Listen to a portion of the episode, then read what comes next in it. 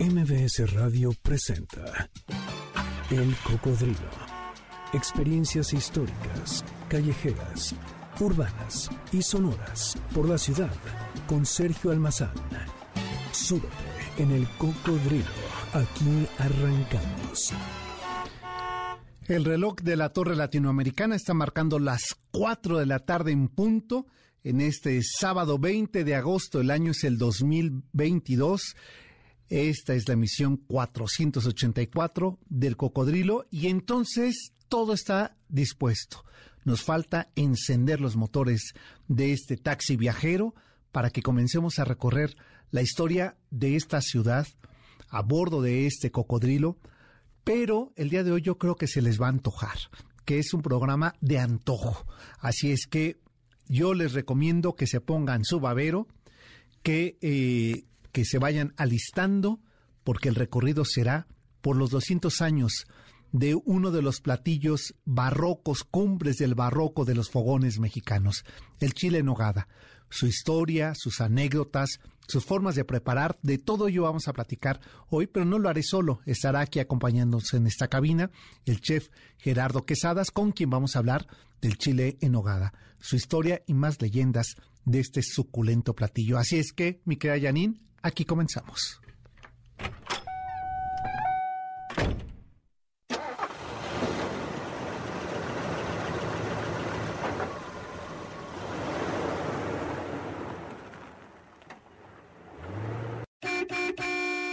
Junto al mole, los chiles en hogada son la cumbre de la cocina mexicana.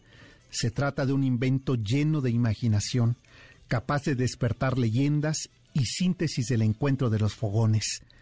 Al tiempo que se cocinan y se mezclan los ingredientes con esa alquimia de sabores exóticos, se fragua el momento definitorio de la vida política e histórica de México, la consumación de la independencia, el inicio de la construcción de una nación, mientras en los fogones están los chiles a punto de convertirse en manjar.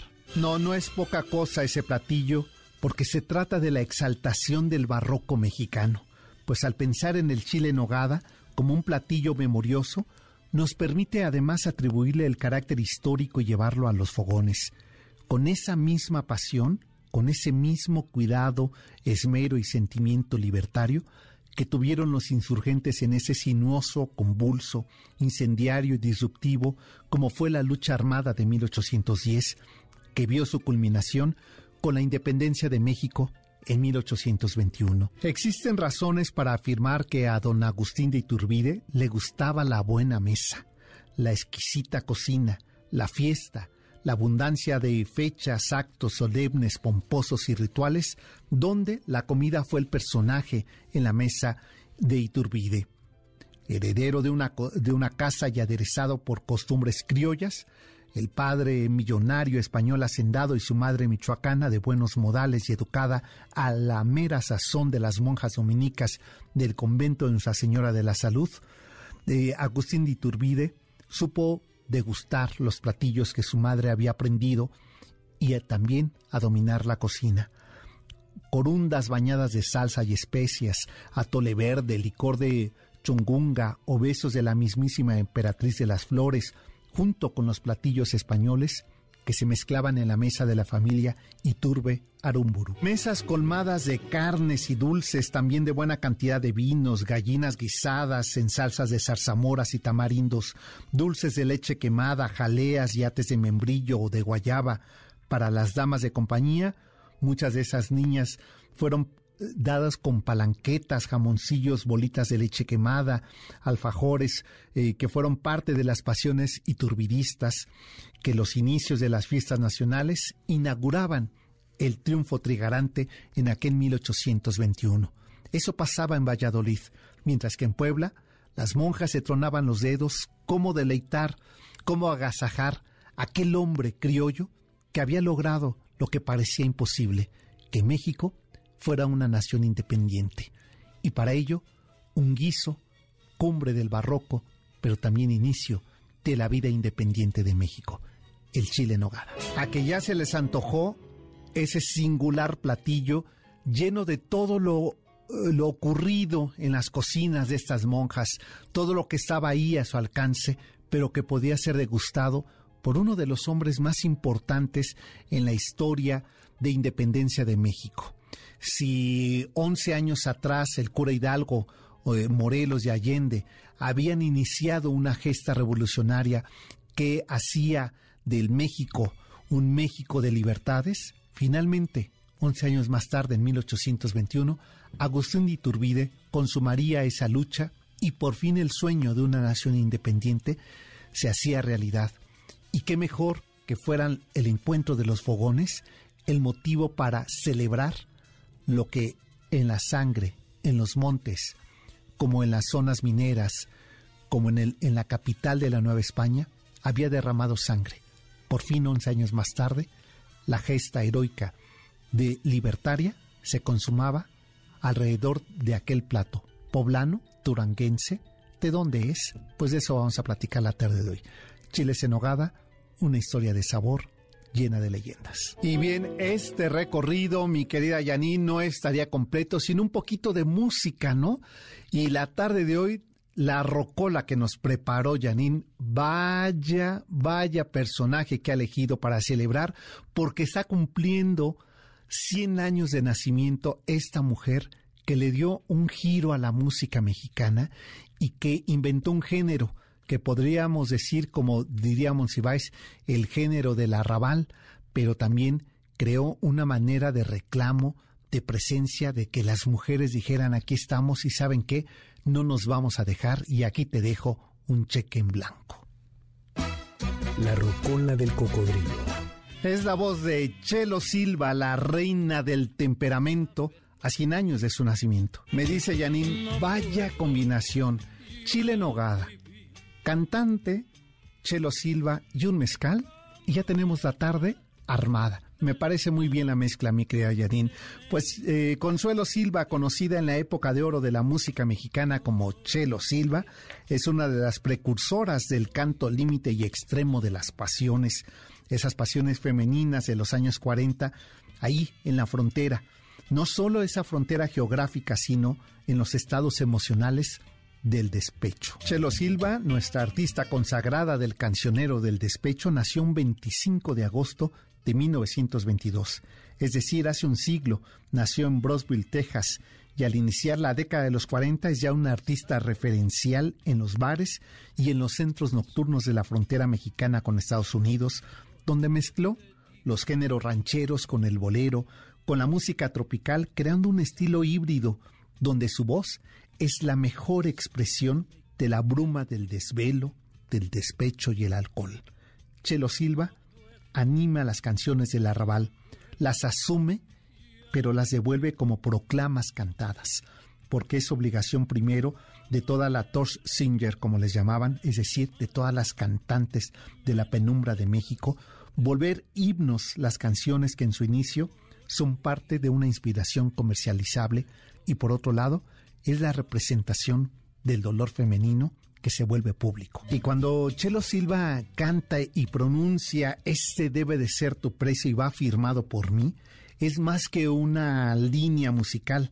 Se trata de una declaración o un perfil emocional del reclamo y de ese conjuro del canto personalísimo que convirtió en un coro colectivo cada ocasión que Chelo Silva se presentaba ahí en una de estas cantinas de la frontera entre Texas y México, era una locura descomunal ver a esta mujer chaparrita, completamente repleta de maquillaje, y haciendo lo propio. Se paraba en el escenario y sin mover ni siquiera un dedo, pronunciaba de esa manera los conjuros que se volvían colectivos y decía algo como esto. Solamente para dimensionar que la música no es ajena a lo que ocurre en el mundo.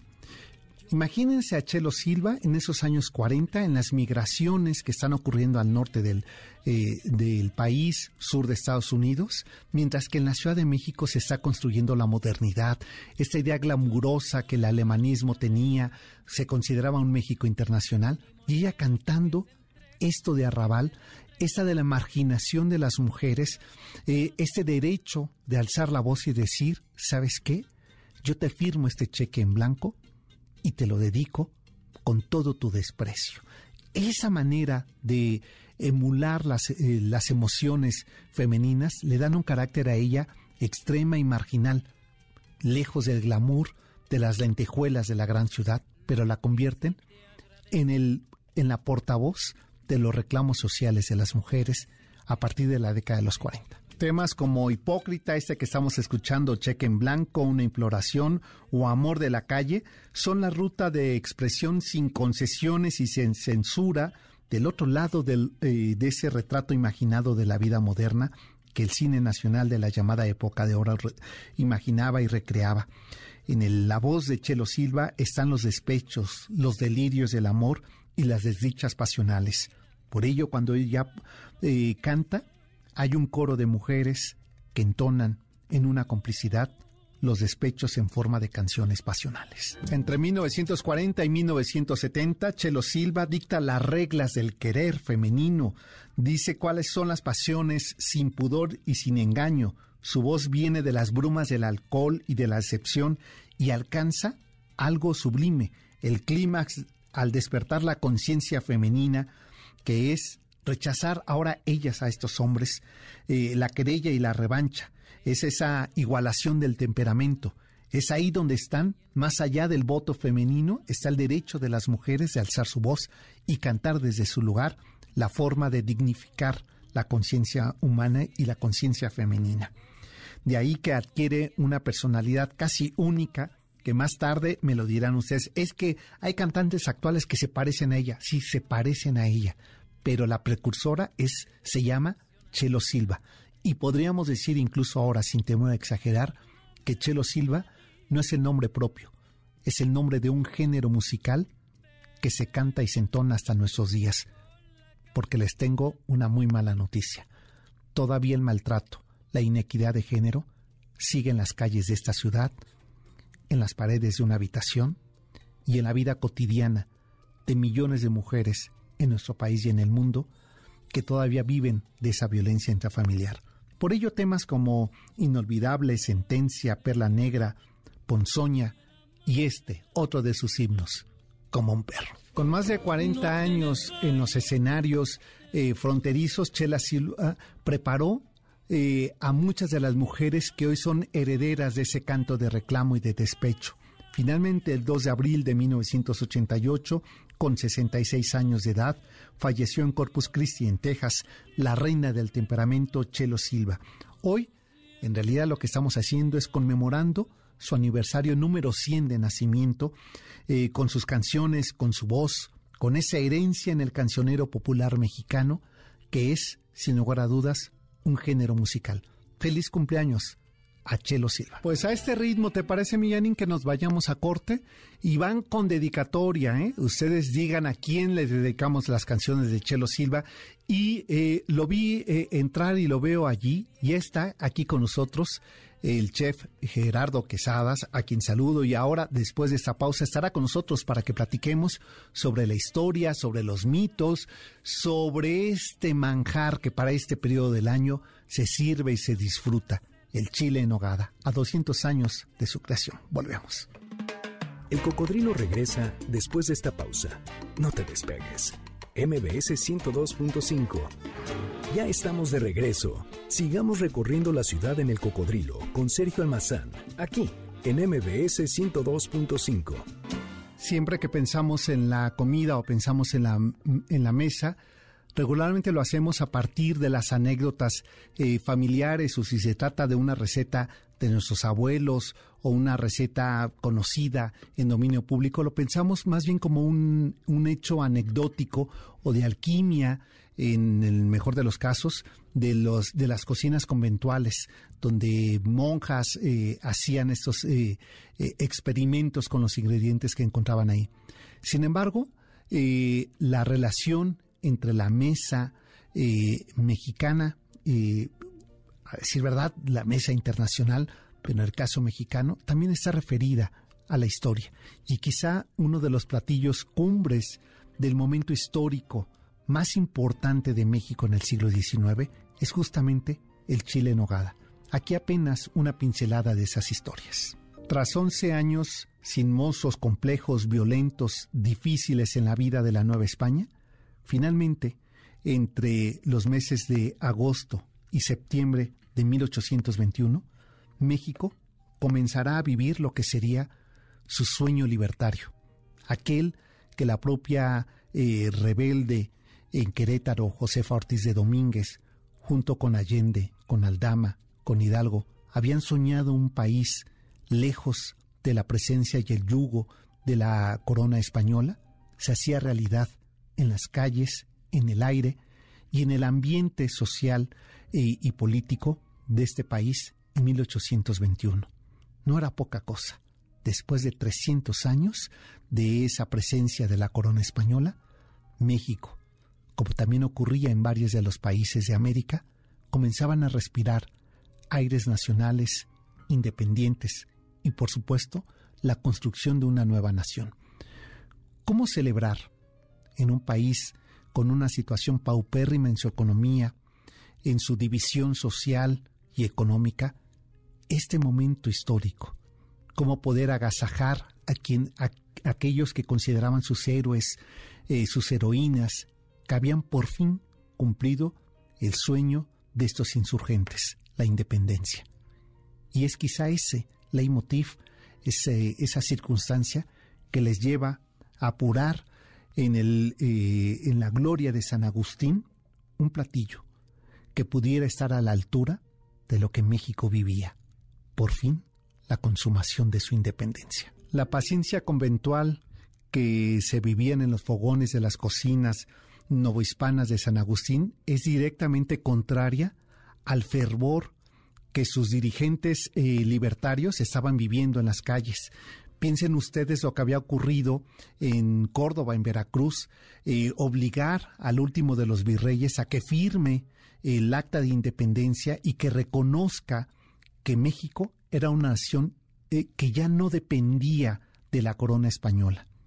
Esa premura con que hacen que firme es contraria a la paciencia, pero al mismo tiempo a los nervios que nada más de imaginar lo que ocurría en esos eh, en esas cocinas eh, de azulejos eh, poblanos donde estaban apurando a las monjas muchas de ellas ya este mal encaradas que pues que se nos ocurrirá para celebrar a ver pues ya tenemos un buen mole ¿qué, qué están pidiendo más pues no se necesitaba un platillo que festejara que celebrara pero al mismo tiempo que diera los elementos simbólicos de lo que hoy conocemos como lábaro patrio, aquellos tres colores que marcaban simbólicamente la lucha de 11 años, con más de 100.000 personas que habían eh, muerto en esta lucha, ya fuera en los campos de batalla o por hambre. Paradójicamente, se preparaba un platillo que pudiera celebrar ese momento y que pudiera tener la riqueza todavía de una ciudad y de un y de una nación barroca. No habíamos ensayado un nuevo estilo de ser nación, pero tenía que tener los ingredientes y los colores de la fuerza y el ejército trigarante, blanco, verde y rojo.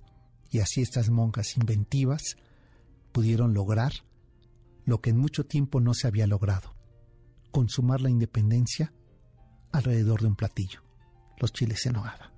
Y con este vals jarabe, ¿verdad, mi querida Janine? De esos acordes que se tocaban en los salones de la gente eh, Popov, diría mi abuela, en ese siglo XIX, con esta música de fondo y con esos aires un poco para ambientar y que no perdamos de vista que este es un platillo histórico. Déjenme recibir eh, a un hombre que es de otra época, un hombre que eh, ha heredado no solamente eh, este, ese recetario de la abuela, sino también el sabor y el, y el amor que tiene por su, por su tierra, por Puebla. Eh, mi querido eh, Gerardo Quesadas, por fin se me hace que vengas a cabina. por fin te pude. No, por fin lo pude convencer de que viniera. O sea, ¿cómo ahí? No, no, no, tú ven aquí a, a Bichangarro, ¿para qué voy yo hasta allá? Qué gusto me da, Gerardo, que hayamos coincidido esta tarde, pero sobre todo que hayamos coincidido hace un poco más de un año que eh, me mandabas un mensaje eh, diciendo quiero hacer un libro sobre la historia de Chile en Nogada. Y, y, el libro ahí está. Pues sí, ya un año, Sergio. Sí. de muchísimo trabajo, de investigación, de coordinar, de buscar quién era la persona correcta para cada tema, para cada receta. Y obviamente en mi lista, Sergio Almazán Muñoz estaba así en el número uno. Bueno, espero que hayas, eh, que por lo menos estuviera dentro de los primeros 20. No, bueno, desde luego. y, y bueno, ¿quién mejor que tú para llevar toda esta parte histórica, no? Porque sí, se habla de los ingredientes, se habla de muchas cosas, pero el contexto histórico y el todo lo que pasaba alrededor del plato cuando se estaba gestando es impresionante y no había nadie mejor que tú para... Eh, seguro sí, pero yo agradecí mucho. Eh, recuerdo aquella ocasión que hablamos que te decía, pero yo no soy chef, yo no sé ni siquiera hacer un huevo frito. ¿En qué, en qué dilema me metes? Y la aventura, como ha ocurrido siempre que uno colabora en, en proyectos de, ese, de este tipo, eh, es que la aventura es fascinante porque se encuentran muchas cosas que uno desconoce alrededor de un platillo que está en la vida cotidiana ¿no? de nosotros y que nos damos cuenta con ello que no es poca cosa la cocina en la historia y en la cultura de nuestro país. Así es. Y el chile en nogada es un platillo único. Único. Es un platillo que es polémico. Cada año, si, te fijas, es la polémica y siempre es lo mismo. Escapeado, no, no escapeado. Mi abuelita tiene la mejor receta, no, mi tía tiene la mejor receta, no, en mi casa se hacen los mejores, que si son poblanos, que si no, que si en Tlaxcala, que si... Bueno, cada año, y eso es lo que lo mantiene tan, vivo, ¿no? tan vivo y tan contemporáneo, ¿no? Sí. Y ahora, que en parte creo que yo ahí puse un poquito el desorden, este, pues es también ya el cómo se sirve, Opciones también del chile nogada, que chile nogada es uno, lo demás son platillos inspirados en el chile nogada, ya. lo hablaremos de eso. Este, cómo va cambiando, cómo va evolucionando también, ¿no? Haciendo un reflejo de México a través de la historia. Si tú ves cuando el chile nogada se hizo, pues digo, ya ves ahí parte de ingredientes que vienen de España, ingredientes que vienen de Asia, de África, los ingredientes que ya estaban endémicos, en América, endémicos, claro. Entonces, todo esto en conjunto, que podría parecer algo como que a lo mejor en otro país o en otro contexto lo ven y dicen, ¿cómo van a, meter una salsa de nuez con un relleno, con carnes, con especias? Claro. Y termina siendo en un pimiento perfecto claro en un pimiento además o sea no no no es, no se trataba de servirlo con la carne más sofisticada en un pimiento ¿no? sí en, un chile que aparte de todo el, el chile poblano es un un chile que es un injerto ahí. Es un injerto, sí. Eh, que le llamaban en Puebla eh, el chile tornaviaje, ¿no? O sea, se habían llevado ese chile picoso los españoles y nos lo regresan convertido en un pimiento, ¿no? Entonces era el que había ido de viaje. Sí, claro, fue, regresó. Fue, regresó ya con ese injerto y después, ¿cómo vas a rellenar un chile, ¿no? O un pimiento. Y además hacerlo ese nivel de sofisticación que dicho sea de paso, Gerardo, sé que a lo mejor tú lo mencionarás, Gerardo ahora que lo sirve lo ha sofisticado mucho más al acompañarlo con otros eh, meridajes que no sé, eh, que no lo teníamos en el radar que se podían combinar. Claro, digo, en 1821 desde luego no lo han de haber servido no. ni con burbujas, ni con, ni con vinos, ni con... No. A lo mejor un buen, eh, un buen pulque sí se pudo haber servido. Muy probablemente sí, por el tipo de celebración. De celebración. Venía el ejército, venían, este, venían así como, como de paso y, lo que se hacía para las fiestas, pues era justamente pulque, este, chocolate en agua para, para el ejército de mayor eh, rango. Claro, y a lo mejor algún agua fresca. Y una, y una agüita de, chía. De chía, que es que aparte todo le cae muy bien al chile. Oye, y, estaba pensando, y, yo, o un, o un jugo de granada, ¿no? Podría ser. Podría, haber sido, digo, por especular. Pero, o sea, lo que quiero decir es, se trata de un platillo que se convierte en un provocador, ¿no? De eh, otro tipo de relaciones sociales alrededor de ese plato. Pues mira, hay pueblos enteros que viven del chile nogada. Claro. Calpan, por ejemplo, su economía depende del chile nogada actualmente. Y son, hubo un momento hace algunos años, antes de, de que se retomara como platillo nacional el chile nogada y se le diera todo este auge, que mucha gente dejó secar sus nogales, dejó secar sus granados y se fueron a otros lados porque no les era redituable. Todavía hace poco tiempo la fruta, las peras lecheras, manzanas panocheras, duraznos criollos, eran desdeñados, eran así como de fruta barata, se las compraban en dos pesos, entonces no era negocio y estuvo a punto de perderse toda esta fruta que es la primera que llegó a América, bueno, a México al menos, que llegó a Calpan, que la llevaron los franciscanos, este, estuvo a punto de perderse. Fíjate nada más. mira, como uno no, no repara en que también eh, generamos eh, empatía, ¿no? O distanciamiento con los productos eh, nacionales, ¿no? O con los productos dados en la tierra, dependiendo como la época y lo que se pone o no de moda, o lo que por ahí una corriente eh, sataniza, ¿no? Sobre ciertos productos, eh, como ocurrió en su momento. y bueno, y me parece que hoy día con los lácteos, ¿no? Les hacemos ya el feo a los lácteos.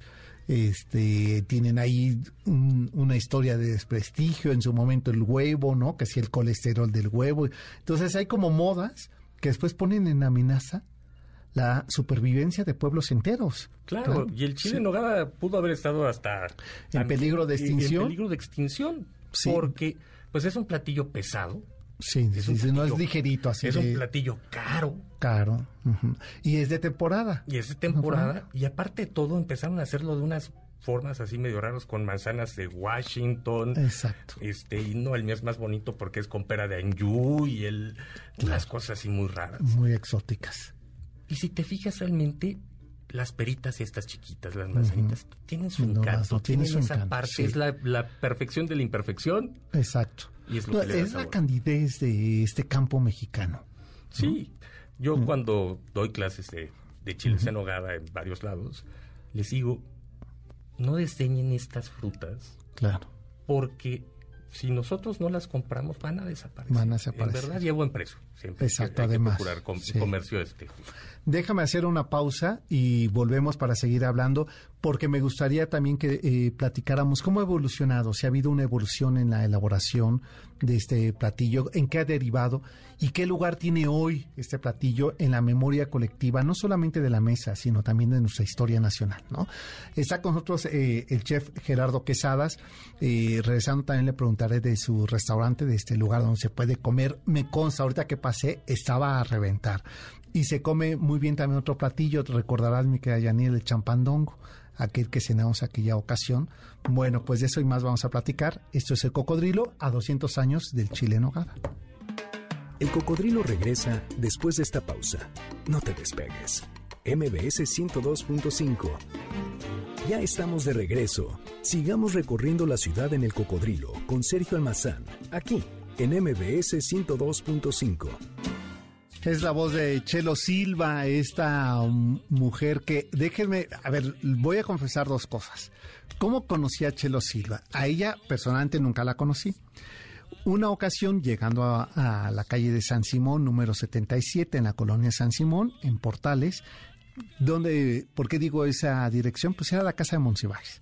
Llegando a la casa de Monsiváis, Monsiváis estaba escuchando a Chelo Silva, este, a quien iba a recibir este, eh, Carlos Monsiváis estaba escribiendo un libro sobre cantantes de la época de oro y la quería entrevistar y ella dijo, pues yo voy a tu casa. Pues no me pidió, no, más bien no me dejó estar en la entrevista. Y, y yo la había escuchado en algunas ocasiones con Carlos.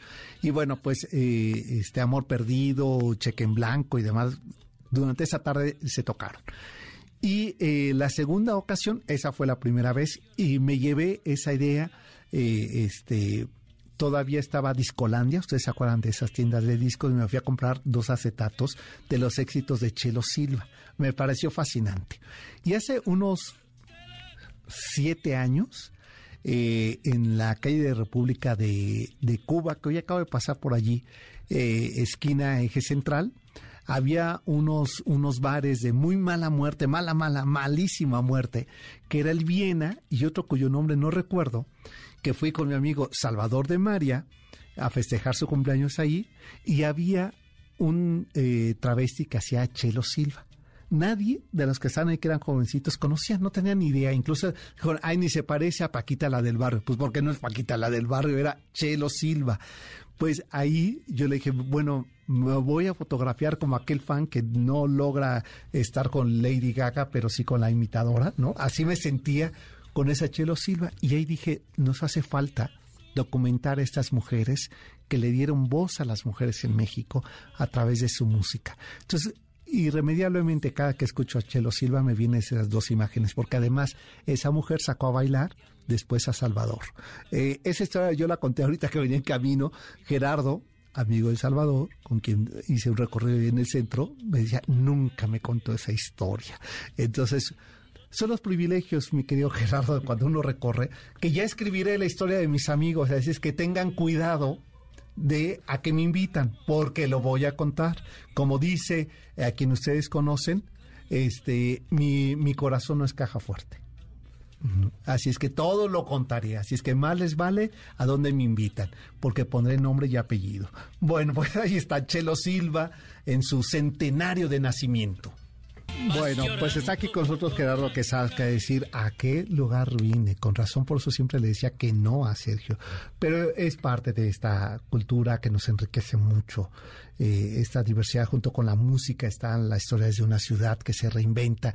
Y antes de la pausa estábamos hablando contigo, Gerardo, sobre eh, cómo se ha transformado la, los puristas deben decir que no había que alterar al, Chile. Yo no voy a entrar en discusión si va capeado o no. ¿eh? Ya dice que lo, que lo capee quien quiera capeado, quien no lo eh, no le guste, pues que no lo cabe. Mira, encontré una manera muy elegante de ponerle así como, como algo, este, no sé, como muy polite en el restaurante. Entonces, el chile tradicional es capeado. Es En Puebla son tradicionales. claro. No se discute en Puebla el chile en hogar es capeado, punto. No hay otro. No hay evolución, no hay nada del chile en ¿Que es la tradición? Es la tradición. Y luego tengo el clásico de la ciudad de los palacios. en la ciudad de los palacios. Ya es a capricho de La mayoría de la gente lo pide sin capear. Ya. Eh, ahí no voy a engordar. ¿No? No, pues, es simplemente gusto. ¿eh? gusto, ¿verdad? Es que además es cierto, el centro, la cercanía que tenemos con Puebla, pero sí cambia la cocina. Y, y, antes de entrar al aire comentaba con alguien de producción sobre este tema, le decía, a ver, considera los retablos barrocos poblanos. ¿Con qué se fija eh, este el, la hoja de oro? Con clara de huevo, pero con clara de lleva clara y yema pero seguro te sobraba. Entonces lo mezclabas y podías hacer más eh, cosas capeadas. Son claras, no yemas. ¿no? pero ¿y el rompope? El rompope lleva muchas yemas. Muchas y yemas. postres poblanos son de yema. las monjas son de yema, justamente por esa parte de los retablos. Exacto, porque te sobraba ese ingrediente, modo que lo tiraras. Pero el capeado yo creo que es el capeado, pues, para hacerlo más, sofisticado, ¿no? Aparte todo era como de señora bien de aquella época. la que podía capear era porque tenía servidumbre y porque Exacto. no, y que te este, subiera. No, pero que te subiera, que te subiera. todo. No había termomix. Se, se, freía en manteca. En manteca, que muy fácil de que se te queme antes de que Exactamente. quede crocante. No había que sube y bájale la llama. No, pues no. Ahí es sóplale. Era sóplale. Macrina, sóplale. Exactamente. Sí, sí, sí. Entonces, no entremos en esa discusión, como ustedes lo quieran, eh, este, pero sí ha evolucionado, ¿no? Hay una evolución. la hay una evolución y la cocina es sí. y colaborativa. Eso. Entonces, pues sí, existe para los puristas el chile en nogada, punto. No vamos a, tocarlo ahí. los ingredientes básicos, ¿qué son? Es carne de cerdo y res picada. Picada. Y ojo con lo de picada. Una conocida chef un día me dijo, yo la hago picada y me queda como alambre porque la picaba en crudo. Se cuece, ah, se desmenuza y se pica. Ok. Este, lleva jitomate, este, ajo, cebolla, lleva un sofrito este, muy, muy sencillo. Manzana, pera, durazno. La manzana, panochera, pera lechera, durazno criollo. Criollo, claro. Que, sean de la región, por exacto. Oye, a mí el nombre de ese durazno me fascina. Es bon, es, aparte el duraznito es, es duraznito, es, un, es, exacto, es amarillo, es este chiquito que no es este eh, robusto como muy... Como de Zacatecas, como de Chihuahua. Este es muy modesto. Este es muy modesto. La pera también. Todo esto va picado y es el relleno. Lleva piñón. Ajá, que, ahorita es caro carísimo. Caro carísimo en vías de extinción. Almendras. Almendras. Este, lleva el acitrón, que no usen acitrón de biznaga, por favor. Ah, que no lo... Ah, sí, ya no, tampoco. A ver, me dice que te recorras un poco que porque sales de la cama. ahí estás. Ahí está ya. ¿Verdad? Perfecto. Es que estoy ahí está. no, no, pero si no sabes que piensan que, eh, que, no hay nadie, que yo estoy que estás con tu amigo imaginario. Exacto. Sí. con mi calcetín. Oye, y, eh, y bueno, y después viene pues el, el glamour del bueno, platillo. obviamente aquí la parte que envuelve al platillo, la nogada. La nogada. De nuez de Castilla. Nuez de Castilla. Que hay que pelarla, quitarle la cutícula. El rollo del chile nogada es hacer eso. Hacer eso, porque, si te queda esa cutícula es amarga, ¿no? Exactamente, pero los dedos te quedan negros de estar pelando nuez. Bueno, sabes que hoy estoy en el mercado Abelardo L. Rodríguez, que está ahí atrás de, de, este, de San Ildefonso en el centro de la ciudad. Pues eh, una de las personas con las que iba estaba muy sorprendida, incluso le compró, porque decía, tiene ya deshecho los dedos. Es que no es poca cosa, ¿eh? Pelear esta nuez. Estaban ahí pelando las nueces, pero tenía 10, 15 personas ahí haciendo esta labor de pelar y las granadas. Ya te le venían el granito. Desgranada. Quien diga que un chile en nogada es caro es porque no ha pelado nueces. Exacto. Si ya nada más por la preparación, ¿eh? Ya nada más por la pelada de las nueces. Sí, ya vale el platillo. Bueno, y le debes de poner un queso de cabra que sea queso de, preferencia de ese que venden en Puebla que no es igual que el que conseguimos aquí, que es un queso tipo francés. Exacto. Este es este queso. Se le puede poner o no crema. Ah, perdón, ya aquí haciendo desastres. Leche. Ajá. Jerez. Jerez, ah. Jerez seco, no Jerez ese que usan para el puesto de jugos, ya sabes. Que sí, sí, sí, no. Y que te la pinta rosa. Y finalmente un poco de sal y poca azúcar, no es un postre. la gente que de repente le pone kilos de azúcar y ya se Ya, no, no, no. Claro, porque pierdes todos los sabores. Tiene que ser ligeramente dulce, con ese toque saladito para, para reforzarla.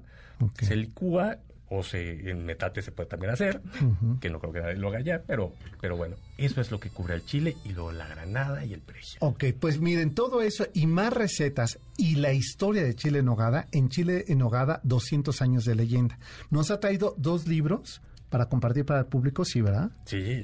Sí, este, ¿qué hacemos en el Twitter, verdad, mi querida Janine? Que nos escriban y que, eh, y que nos digan uno de los ingredientes que lleva el chile en nogada, las dos primeras personas que escriban a ese almazán 71 o el cocodrilo MBS se llevan uno de estos libros. Ya nos tenemos que despedir, mi querida Janine. Ah, eh, eh, corte. Ah, claro, es que no me, me, salté un corte, ¿verdad? Pues vamos a la pausa y regresamos. Este, pues para hablar dónde comer estos chiles en nogada en esta época. El cocodrilo regresa después de esta pausa. No te despegues. MBS 102.5. Ya estamos de regreso. Sigamos recorriendo la ciudad en el cocodrilo con Sergio Almazán, aquí en MBS 102.5. Es la voz de Chelo Silva a propósito de su centenario de nacimiento. Que será el próximo 25 de agosto. Por ello es que la tarde de hoy la rocola de cocodrilo le hemos dedicado a esta, a esta mujer, que es, si se dan cuenta, es el origen del Tex-Mex. Esta mezcla de estos ritmos mexicanos con los fronterizos y logra esto. Y claro, es la precursora de la música de Arrabal. Hace 70 años ella ya lo estaba haciendo. Estamos de regreso, está con nosotros el chef Gerardo Quesada, con quien estamos platicando justamente sobre eh, los 200 años de Chile en Nogada. Eh, y en este proceso, eh, Gerardo, de actualizar, me parece que en tu restaurante volvió a poner sobre la escena pública un, un platillo que histórica, que cultural, que socialmente nos significa mucho. Sí, este, Hace 20 años, 23 años, empezamos con chiles en hogada en un restaurante en La Condesa que se llamaba La Sabia Virtud. Ah, claro. Yo desde los 10 años fue mi primer chile en hogada y de ahí me enamoré. Mi vida gira alrededor del chile en hogada. Y entonces de repente, ya cuando puse el angelopolitano, era de, es que hay una persona vegana. ¿Cómo haces que una persona vegana coma el chile en hogada? claro. Pues tienes que hacer algo así como, dije, quinoa. Ya. Alguien de otra religión que no come cerdo, que bueno, este bacalao, cordero, pato. Diez variedades este año.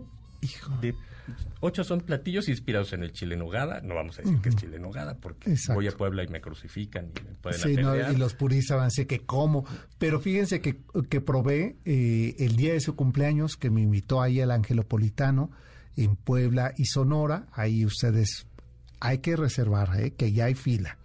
Sí, sí. Ya hay fila. Pero eh, eh, había hecho este año, como si no tuviera bastante con los chiles, hiciste uno que era el de agua, ¿no? Un chile de agua oaxaqueño. Sí. Que le da una... No saben, no saben. O sea, eh, ese día que lo probé, primero que lo vi tan chiquito, dije, ay, qué codo, dije, este se va a ser el chile en nogada. No, era la entrada. No saben qué chile tan bueno, ¿eh? Es que le aporta muchísimo sabor. El chile es picante y es, picante, es potente. No tiene tanta fruta, no tiene ni manzana, ni pera, ni durazno el relleno. Exacto. Y la nogada lleva un poquito de mezcal. Ah, con razón este saborcito, con razón me, pegó tanto y me gustó tanto, digo. ah, ya se me antojó, yo creo que me voy a ir a cenar hoy eso. Ya deberíamos de irnos ya que nos vamos caminando, nos vamos para allá, para irnos a cenar esos chilitos. Pues, eh, este, ¿el libro dónde lo encuentran? ¿Lo encuentran en tu restaurante? Lo encuentran en Angelopolitano, en los restaurantes más afamados que, que tienen chile nogada ahorita. Está ahí. Este, ahí lo van a encontrar. Ok, eh, el título es Chile Nogada, 200 años de leyenda. Están ahí chef, dicen recetas, eh, hay un recorrido histórico sobre el papel que ha tenido este, este Chile en, en la historia de México. Eh, van a ver una espléndida trabajo de fotografía. De Héctor Gómez, de Verónica Esqueda. El, el, libro quedó muy bonito. Es, muy bonito. Es un... No porque lo hayamos hecho este, nosotros. No, pero, pero quedó muy bien. Pero, no... pero no salió bonito. El sí, sí, cómo no. Sí, pues eh, entonces, eh, el restaurante, ¿dónde te podemos seguir? ¿Cómo podemos Mis redes sociales son muy fáciles, es arroba chefquesadas en Facebook, en Twitter, en Instagram. El restaurante es Angelopolitano. Y, ahí me pueden seguir cualquier duda que tengan, si quieren una receta de chile en nogada, de cómo hacerlo más fácil, de cómo hacerlo... Oye, hay que ir a tomar una clase contigo de cómo preparar chile en nogada. Yo sabes que quiero aprender a hacer el champandongo. Y uy, ese no doy clase. De ese no da, esa receta secreta. Secretísima. Ah, está bien, te tendré que volver a llamar. Pero te puedo preparar todos los champandongos que tú quieras. Ah, bueno, eso sí. Y, lo, y, lo, y va a casa, ¿eh? Fue a casa este año, has estado en casa preparándonos eso y con no sabes lo bien que la pasé y, tuvimos buen rating, ¿eh? No, muy bueno, internacional, aparte. Sí, sí, sí, sí. Pues ya nos tenemos que despedir, mi querida Janine, en dos minutos. Eh, este, y, eh, a ver, rápidamente, ¿qué variedad tiene el chile hoy día, el chile nogada? ¿Qué variedad tiene el chile nogada hoy en día? Yo creo que mucha, sobre todo en cuanto a presentación, en cuanto a calidades. Ahí sí, sí, hay, que, mencionarlo. Este, el chile nogada yo creo que se empieza a democratizar. Hay para mm. todos los bolsillos, pero pues unos no serán tan afortunados como otros.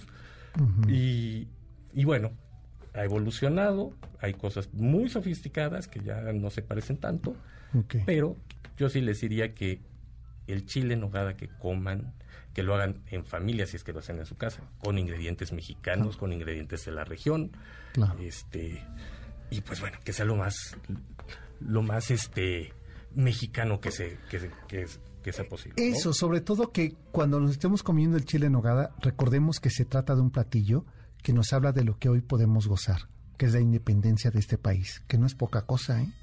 Claro, ¿no? que marca un antes y después del México independiente. Del México independiente. Que eso sí tengamos esa conciencia sobre ese platillo. Por eso históricamente es tan importante y por ello es tan festivo, tan sofisticado y tan exagerado que nos es la cumbre del barroco de nuestra cocina mexicana.